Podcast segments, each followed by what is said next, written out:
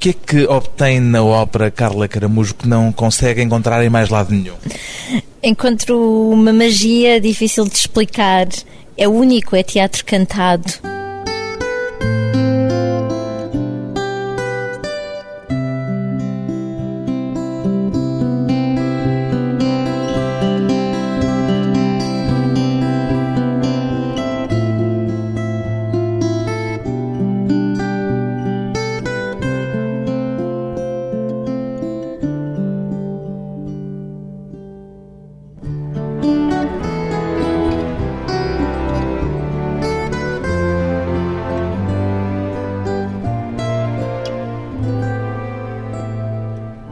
Carla Caramujo, 31 anos, cantora lírica, soprano, sente-se mais à vontade a fazer ópera ou a apresentar-se recital, Carla Caramujo? A minha paixão é ópera mesmo, mas encaro um recital sempre com uma certa preparação à prática também e por vezes é bastante mais difícil, porque num recital enquanto numa ópera temos um fio condutor de uma história que durante mais ou menos três horas tem um fio condutor, no recital temos por vezes 15, 20 peças de 5 minutos cada. Todas muito distintas, todas muitas muito vezes. distintas, muito curtas, em que é preciso arranjar forma de ligar todas as histórias. A ligação é mais pessoal do que na ópera, que já está feita à partida, obviamente, Sim. pelo fio Sim. narrativo condutor. Sim, o recital é o recital e o concerto tem também uma, uma componente que é muito challenging, que é sem poder estar a representar fisicamente, poder transmitir e fazer passar a mensagem do texto cantado. Portanto, há umas Na particularidades ópera- de interpretação. Sim, é diferente, é muito diferente. Em termos de predisposição emocional, digamos assim, o que é que exige mais de si? O recital, o concerto ou a ópera? O recital, o recital Porque tem que encontrar eh, o tal fio condutor muito pessoal. Sim, e, e tem que encontrar uma expressividade que não seja artificializada, que seja uma expressividade que de facto é minha, muito pessoal, é muito sincera, mas que acaba por ser comedida, tendo em conta a situação física do recital. E, portanto, a responsabilidade de transmitir a mensagem é muito maior do que na ópera, que temos todo uma panóplia de cenários, de orquestra, toda uma géstica que podemos utilizar para que essa expressividade seja muito mais eficaz. Ou seja, na ópera depende muito mais de fatores que lhe são externos e que não controla, provavelmente. À partida, a representação tem que ser do controle do cantor.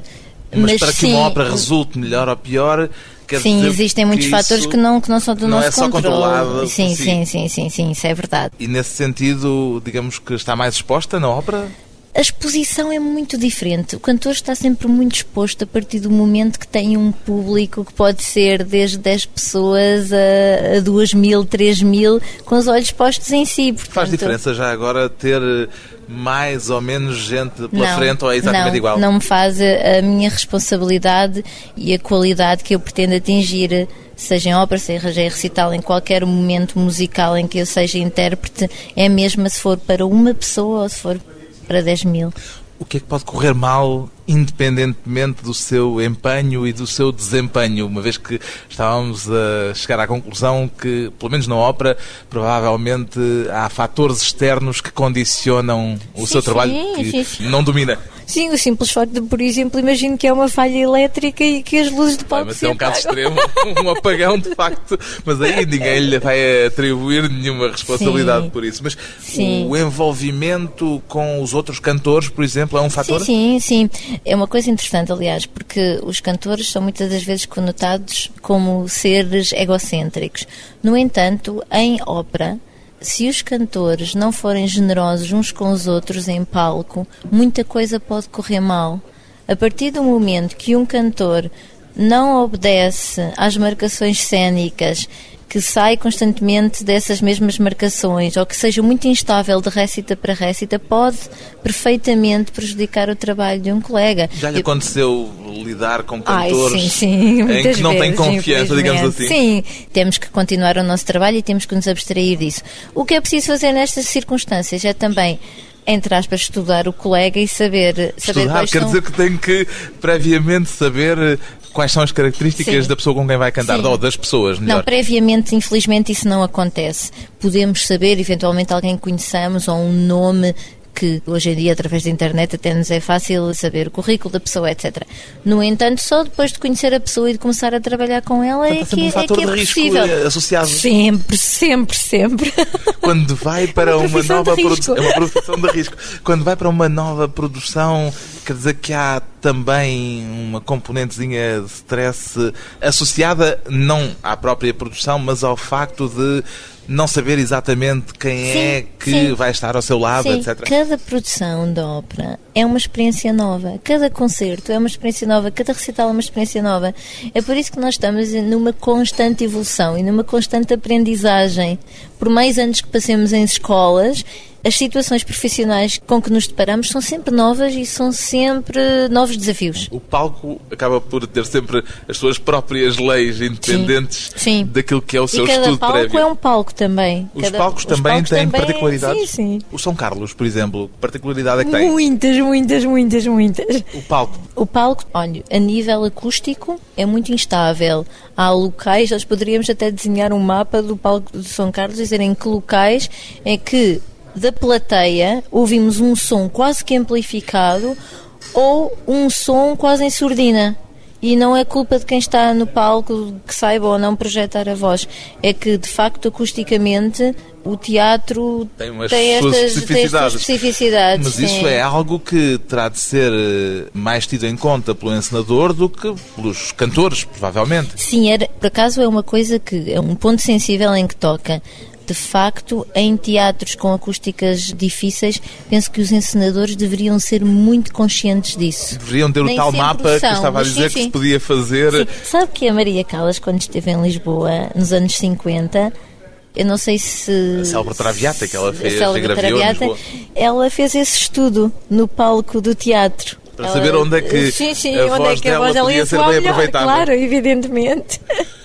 Perguntei-lhe isto e chegámos a este ponto porque a sua estreia no São Carlos, bastante elogiada na altura, aconteceu numa produção que viria a ser classificada de desastrosa e por isso é que trouxe a conversa para este aspecto de muitas vezes o cantor não poder controlar, muitas vezes não, provavelmente sempre, não poder controlar o resultado final eh, da produção em que está envolvido. Sim.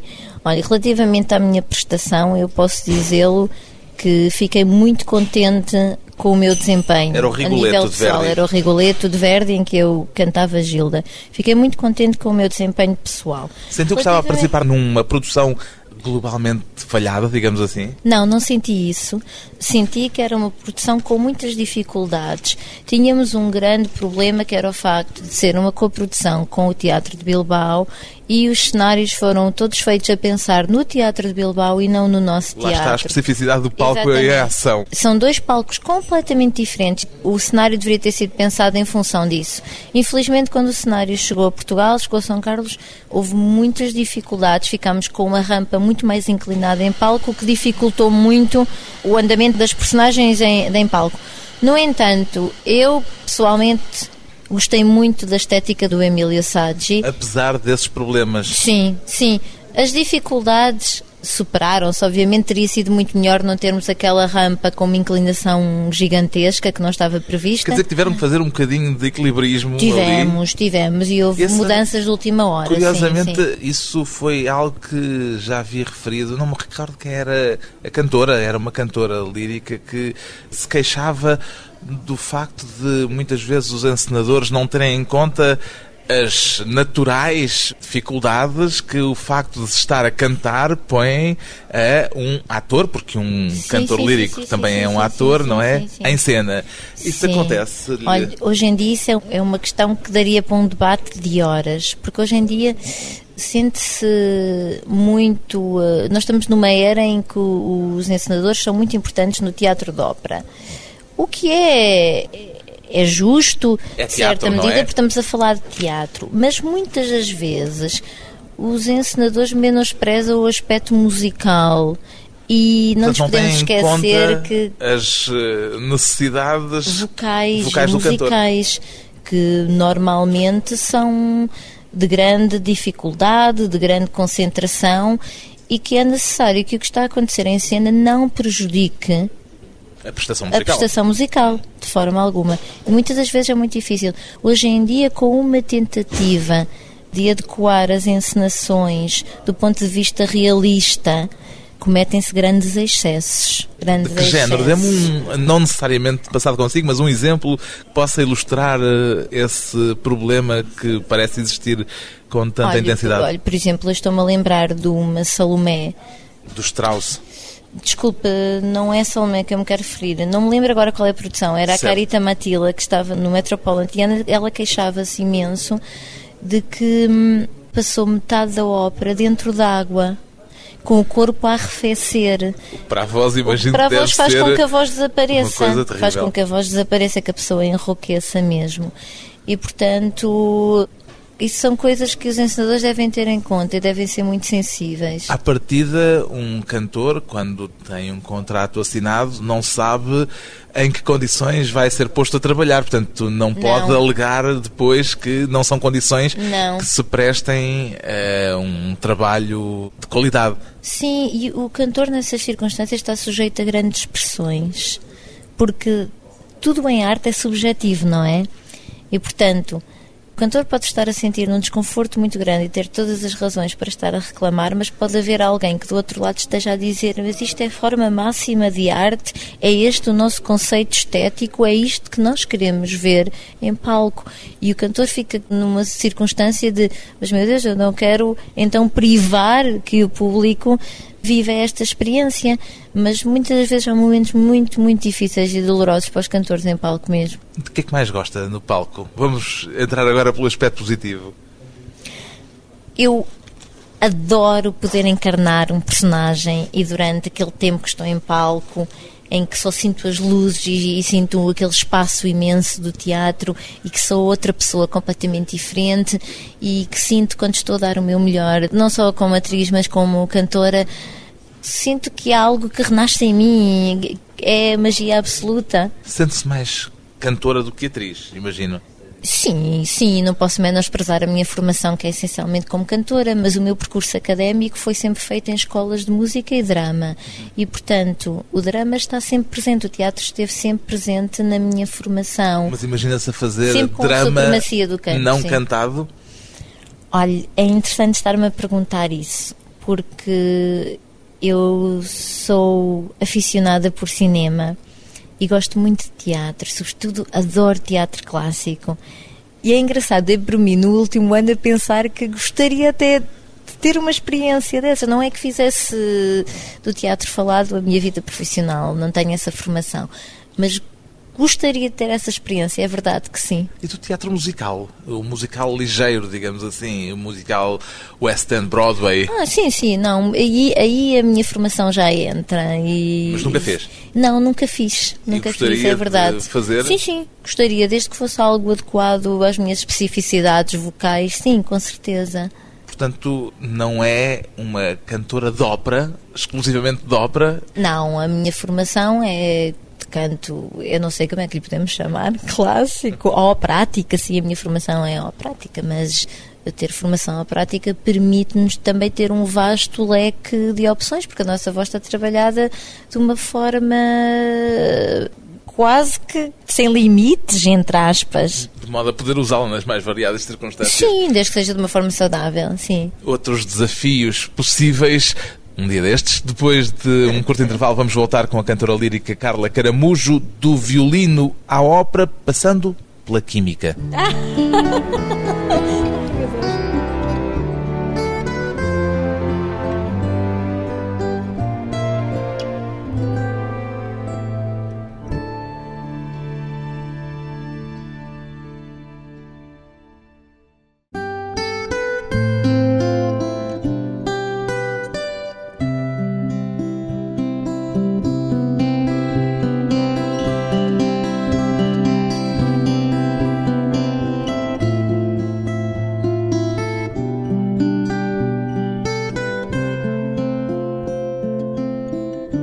regressa à conversa com a cantora lírica Carla Caramujo. Sente que seria hoje uma mulher muito diferente, Carla Caramujo, se não tivesse deixado a química pelo caminho? Ai, seria com certeza. Era uma vocação uh, também?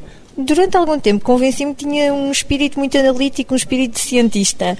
E acho que mantenho algumas dessas características no canto. Sou muito observadora, muito gosto de experimentar, de melhorar dia para dia, de experimentar coisas diferentes e chego até ao dia da estreia a tentar coisas diferentes. Sou muito criteriosa a analisar uma partitura, a analisar um texto, mas de facto o canto despertou muito cedo em mim e tentou ser líder dentro de mim. E pelos vistos conseguiu. Sim, conseguiu. Quando se inscreveu em Química na Universidade de Coimbra, que perspectiva é que tinha para o seu futuro? Era, de facto, era seguir uma via científica. Mas tinha alguma coisa em mente? na altura, porque era ainda a saída da adolescência, achava que ia trabalhar na indústria cosmética. Ah, pronto. Era esse segredo que eu queria aceder. Portanto, foram os cosméticos que a motivaram.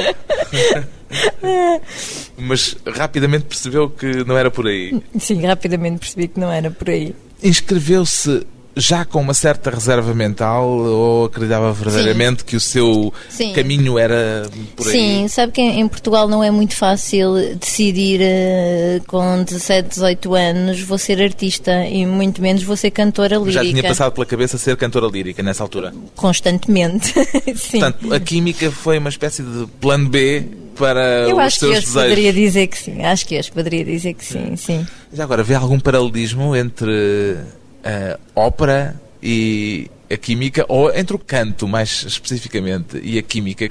Vejo, sobretudo, entre a música e a ciência. Hum, e qual é? Existem apesar de que a música apela muito à sensibilidade, acaba por ter um lado também muito subjetivo, no entanto, para ser músico é necessário um rigor, uma técnica, uma perfeição e um raciocínio que na ciência também existem. Portanto, o método científico. que o talento e a intuição bastam. Não, não, não basta, não, de forma alguma. De forma alguma.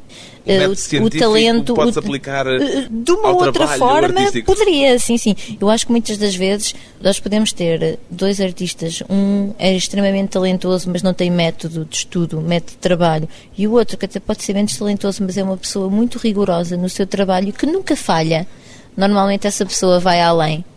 O trabalho vai mais longe do que o talento, em suma. Eh, não, não quero dizer isso, porque é impossível fazê-lo claro. sem talento. É impossível mesmo. No caso do canto, a pessoa ou tem uma voz que possa ser trabalhado ou não tem, não é? E depois aliado a uma sensibilidade estética, a uma musicalidade que nasce, a sensibilidade estética pode ser apurada, mas a musicalidade eu diria que nasce connosco.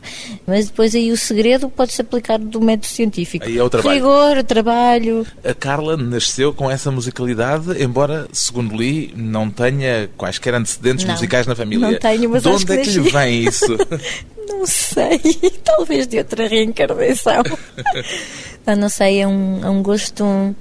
É... Nem tem um primo sequer que tocasse viola ou coisa do não, género? Não. Nada? Não, como é que começou meu contato estudar violino, então? Começou porque o meu pai queria nos dar uma educação que fosse o mais completa possível a mim e à minha irmã e começámos a estudar música desde muito cedo. Era uma e atividade extracurricular sim, eh, sim, normal? Sim. Como ir para a ginástica? Exatamente, ou, exatamente. Mas uh, o meu despertar foi logo quase imediato, interessei-me sempre muito. E o violino foi um meio de começar a minha formação musical, que é sempre muito importante para um músico, porque eu antes de ser cantora tenho que ser música e foi a forma de iniciar a, a minha vida musical, digamos O violino assim. foi escolha sua? Foi. Um bocadinho inconsciente, eu diria. Eu nunca é seria violinista. Começou não. a tocar violino? Uns 7, 8 anos. E lembra-se o seu primeiro violino e tudo isso? Lembro-me perfeitamente. Ainda tem o seu primeiro tenho, violino? Tenho, perfeitamente. Tenho que neste momento está a ser utilizado por um sobrinho do meu marido, que iniciou também no violino e tenho muito gosto que assim seja. De imediato percebeu que aquilo era um mundo que tinha um apelo especial para si. Nunca se aborreceu, nunca passou por aquela fase de desistência ou de desinteresse? Com o violino, confesso que passei por essa fase porque eu não. Digamos assim, eu não sou talentosa para. Jamais poderia ser uma violinista virtuosa de carreira. Mas o violino fez-me despertar muitas qualidades musicais. Sem o violino teria sido impossível. E foi através do violino que eu descobri o canto, por mais incrível que pareça. Como é que foi isso? Porque eu cantava nas minhas aulas de violino. Cantava a acompanhar-se? Era quase que o método que o meu professor utilizava nas aulas, muitas das vezes, para perceber o fraseado da linha que tinha que tocar no violino. E muitas das vezes eu dava para mim em casa a estudar, a cantar linhas agudíssimas que o violino eh, toca já em mudança de posição linhas agudíssimas a subir por ali cima e de facto. E alguém se espantou com isso ou o espanto foi seu? Nunca, lá está, como eu não vinha de um ambiente musical e nessa altura nem nunca sequer tinha ido à ópera, eu não sabia o quão especial isso podia ser, portanto cantava, aquela nota era muito aguda, mas cantava na mesma. Nunca cantou em nenhum coro, por exemplo? Mais tarde, sim. Mais tarde cantei em alguns coros em Coimbra. Mas nessa altura foi uma já passagem tinha descoberto breve. essa vontade de cantar e já tinha descoberto coisa... o interesse e as era... qualidades vocais que tinha. Sim, mas era uma coisa de quase que naive da minha parte. Gostava de cantar e só quando comecei, de facto, a ter aulas de canto, efetivamente, é que comecei a achar que aquilo era um mundo mágico para mim. Havia algo dentro de mim que eu desconhecia e que precisava de ser domado e que eu adorava e que era uma coisa que me enchia de grande alegria e que moldou a minha personalidade desde então. E depois vê o filme da ópera Rigoletto e qualquer coisa acontece. Sim, o que é que aconteceu? Meu Deus. Foi. O que é que esse filme despoltou? Despertou um desejo enorme de algum dia poder vir a cantar assim, porque para mim aquilo era magia absoluta. É foi a primeira vez que eu ouvi Edita Gruberova cantar. Depois disso, felizmente, ouvi-a ao vivo várias vezes, mas eu nunca pensei que algum ser alguma vez pudesse cantar que pudesse emitir aqueles sons de beleza absoluta. Que idade é que tinha? Tinha 17 anos. Não foi já tão cedo assim, Não, não foi, não foi, mas eu não tinha, uh, mas a minha ligação com a música era muito mais com música sinfónica, etc. Não passava pela ópera. É curioso que a sua estreia no São Carlos, já falámos dela, é anos mais curioso. tarde tivesse vindo a e, ser no Rigoletto. Para mim foi de uma emoção Por grande, tive uns momentos de de no camarim duas horas antes. Duas horas antes da estreia? da estreia, sim. Sente-se ligada a essa ópera de Verdi de uma forma especial, portanto? Sim, eu gosto muito da ópera e gosto imenso do personagem acho que o personagem vocalmente é um papel que de facto me assenta muito bem e que eu gosto de representar. Com que idade é que foi pela primeira vez à ópera, Carla Caramujo? Provavelmente para aí com 19. Portanto, na altura em que já estava na Química, na faculdade. Sim, sim. Sim, sim. Não se ouvia ópera em sua casa? Não, não ouvia ópera em minha casa. Eu comecei eu a levar ópera para dentro de casa, sim.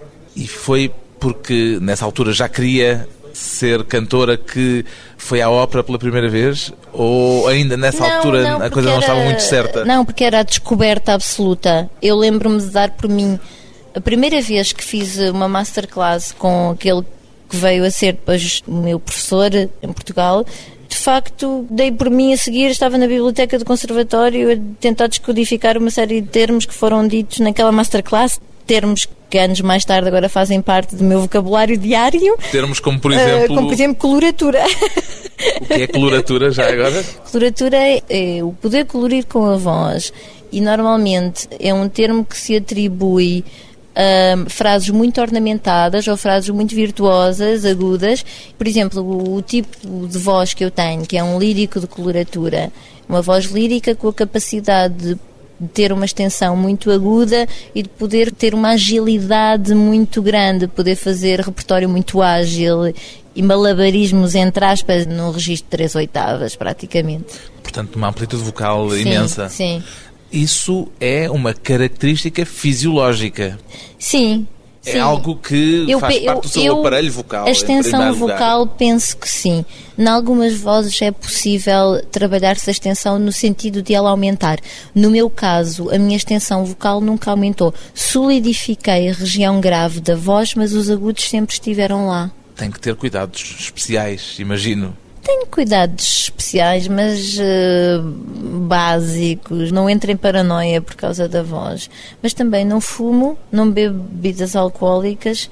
Tenho cuidado, claro, com correntes de ar, com frio, com chuva, com sair com o cabelo molhado de casa. Mas acho que isso é o que as pessoas normalmente são os cuidados que as pessoas têm para não apanhar constipações, por exemplo. Basicamente é isso, não bebo água gelada. Formas de cuidar do instrumento. Depois de mais uma pausa breve, voltamos com Carla Caramujo e uma aventura musical na Grã-Bretanha.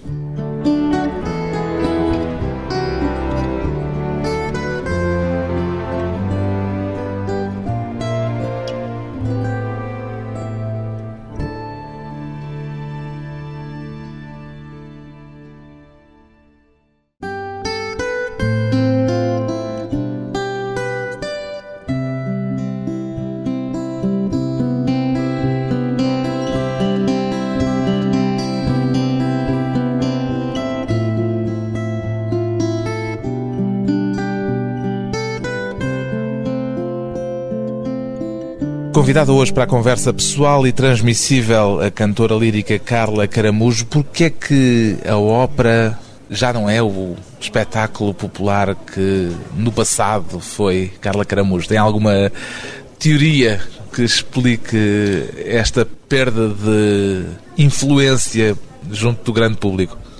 Olha, sabe que isso é uma pergunta que varia muito de país para país. Por exemplo, em Itália, a, ópera é quase telenovela, não é? Uma, tem uma popularidade enorme. Nos Estados Unidos, a ópera ganhou muita, muita relevância.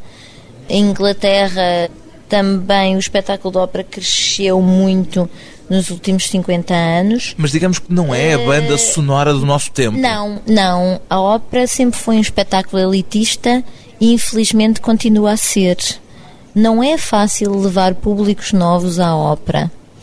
E eu penso que isso só se conseguirá obter com produções inovadoras, mas sempre cuidadosas em relação ao libreto e à música. O facto de a ópera ser uma expressão artística vista como de elite, acabou de o referir, nunca lhe criou nenhum tipo de desconforto social?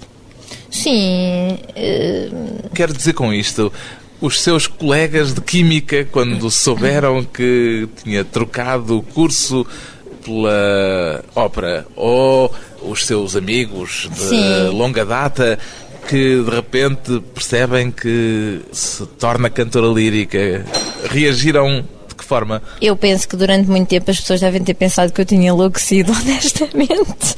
honestamente. E digo-lhe muito honestamente, até compreendo porquê. Porque em Portugal é tão pequeno o meio que de facto só mesmo investindo saindo do país, só mesmo procurar outros horizontes, porque seria impossível fazê-lo profissionalmente em Portugal sem uma formação sem exterior? Uma formação exterior e não só, começar uma carreira pelo exterior. Porque nós temos países na Europa que têm um mercado operático absolutamente evoluído, no sentido de que existem muitos festivais de ópera, muitas casas de ópera, e as pessoas, depois de atingirem uma determinada meta de formação, há um percurso que eu diria lógico e normal de ir audicionando para os teatros, de ir passando etapas e de ir construindo assim a sua carreira. Em Portugal não há essa rede. Em Portugal esta realidade não existe. As pessoas fazem o que podem. Acredito que as escolas estejam muito melhores que estavam há, há 10, 20 anos atrás, mas de facto ainda há um percurso muito grande por percorrer. A decisão de largar o curso de Química e de ir estudar música para a Grã-Bretanha, foi para Londres. Foi uma decisão tomada num impulso ou demorou tempo a amadurecer e a conseguir reunir a coragem necessária para a levar por diante? Olha, a decisão foi tumultuosa porque eu antes disso ainda ingressei na Universidade de Aveiro numa tentativa de combatar a minha formação musical e de canto. Cheguei Quer dizer que tentou ainda tentei a via nacional. Tentei, tentei, mas de facto não resultou. Não resultou e rapidamente me comecei a informar do que de melhor se fazia no mundo, porque se era essa a minha decisão, tinha que ser esse o caminho a seguir. A sua família não encarou com desconfiança essa mudança de rumo tão drástica? Sim, com muita apreensão, mas felizmente apoiaram-me sempre, com bastantes dificuldades até não só de compreensão, mas eh, tudo isto acarreta uh, custos, custos muito alargados. Dizer, E- mas não lhe diziam. E depois, como é que Sim, é? sim, muito, muito. Durante muitos anos o confronto foi esse, mas eh, olha, felizmente as coisas começaram a acontecer. Estranhamente, comecei a conseguir apoios financeiros em Inglaterra. Eh, Bolsas? sim, bolsa de estudo em Inglaterra. Fui sempre muito apoiada pela Guildhall School, que foi a escola Foi a onde eu escola. estudei, sim, sempre extremamente apoiada. Tive sempre um, um acompanhamento muito personalizado da parte dos meus professores, da parte do diretor de estudos vocais, sempre muito cuidado, não só na formação, mas também em saber se eu até se estava feliz naquela cidade, não Como é é? que se deu em Londres? Muito bem. Não teve um período De depressão. in- inicial de choque, de confronto com uma realidade Tive, que não era a sua? Tive. Não só com a cidade, mas sobretudo com a escola. Eu fui parar a um meio extremamente exigente a nível artístico, a nível e depois mais especificamente a nível de canto e música. Pela primeira vez estava rodeada de imensos cantores. Exigente quer dizer competitivo. Sim, sim, e também exigente em termos de trabalho. Eu tinha que preparar muito, muito repertório, tinha objetivos a cumprir todas as semanas. E, portanto, havia trabalho a apresentar publicamente todas as semanas. E o a responsabilidade era enorme. fazia-se sentir. Fazia. Por vezes já era difícil, mas devo dizer que era. Na escola o ambiente era bastante saudável, mesmo a competição era natural. Quer dizer, não havia entre colegas malfeitorias para conseguirem Não, melhores não, eh, não, posições não. uns que outros. Não, malfeitorias não, não. Havia, claro, aquela competição, aquela, aquele o querer chegar lá também, não é? Mas hum, não, nunca me senti vítima disso e sempre tive um ambiente fantástico entre os meus colegas. Tinha um plano B para o caso de esse seu desejo de ser cantora falhar? Quer dizer, pensava, pronto, serei professora de música, dou aulas a crianças. Não, eu acho que a partir do momento que decidi ser cantora assinei piloto automático de que tem que ser. É sempre assim, decidida e determinada na Decidida vida. e determinada, sim. Este meio é um meio em que os relacionamentos pessoais são importantes? Sim, muitas das vezes sobrevalorizados, eu diria que sim. Mais diria que importantes sim. do que a qualidade técnica ou profissional? Muitas das vezes sobrepõem-se, sim, é verdade. E estou a falar em geral, é, isto é universal. E eu penso que nos meios artísticos, infelizmente, essa tendência poderá ser maior, porque quando estamos, a, muitas das vezes, quando a avaliação pode ser acima de toda a técnica, acima de todo o método, acima de todo o desempenho, se houver depois aquela pontinha da subjetividade, mas eu gostei mais deste ou daquele, aí Isso faz esse a fator faz a diferença, sim. E muitas vezes é mesmo esse fator que faz a diferença, porque há, imagino, muitos cantores muito bons, apesar de ser, obviamente, uma área de especialidade muito apurada, haverá provavelmente sempre mais candidatos do que lugares disponíveis. Sim, é verdade. Sim, sim, sim. Há muito mais candidatos do que lugares disponíveis, sim, com certeza. Não, é uma luta muito renhida para se conseguir um papel, para se conseguir uma carreira nesta área. É uma carreira muito, muito difícil. Qual é o seu grande desejo enquanto cantora?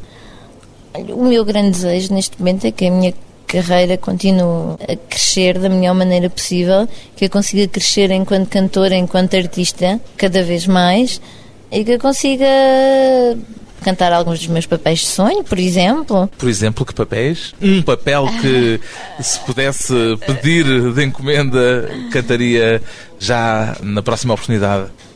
Olha, gostaria muito de cantar eh, Violeta num, num grande palco. A Violeta da Traviata de Sim, Verdi. Sim, que fiz o ano passado no Palácio de Queluz. Foi, digamos assim, para mim foi uma situação experimental, porque quando fazemos um papel dessa dimensão pela primeira vez, é sempre difícil para nós podermos dizer é um momento certo, não é um momento certo. Correu muito bem, eu fiquei muito contente e fiquei com a perspectiva de que de facto estava pronta para poder desempenhar esse papel e portanto agora é um bocado I look forward por poder fazê-lo num verdadeiro teatro. Os sonhos de uma cantora que já encontrou o seu lugar na música erudita, Carla Caramujo, que trocou a química pela.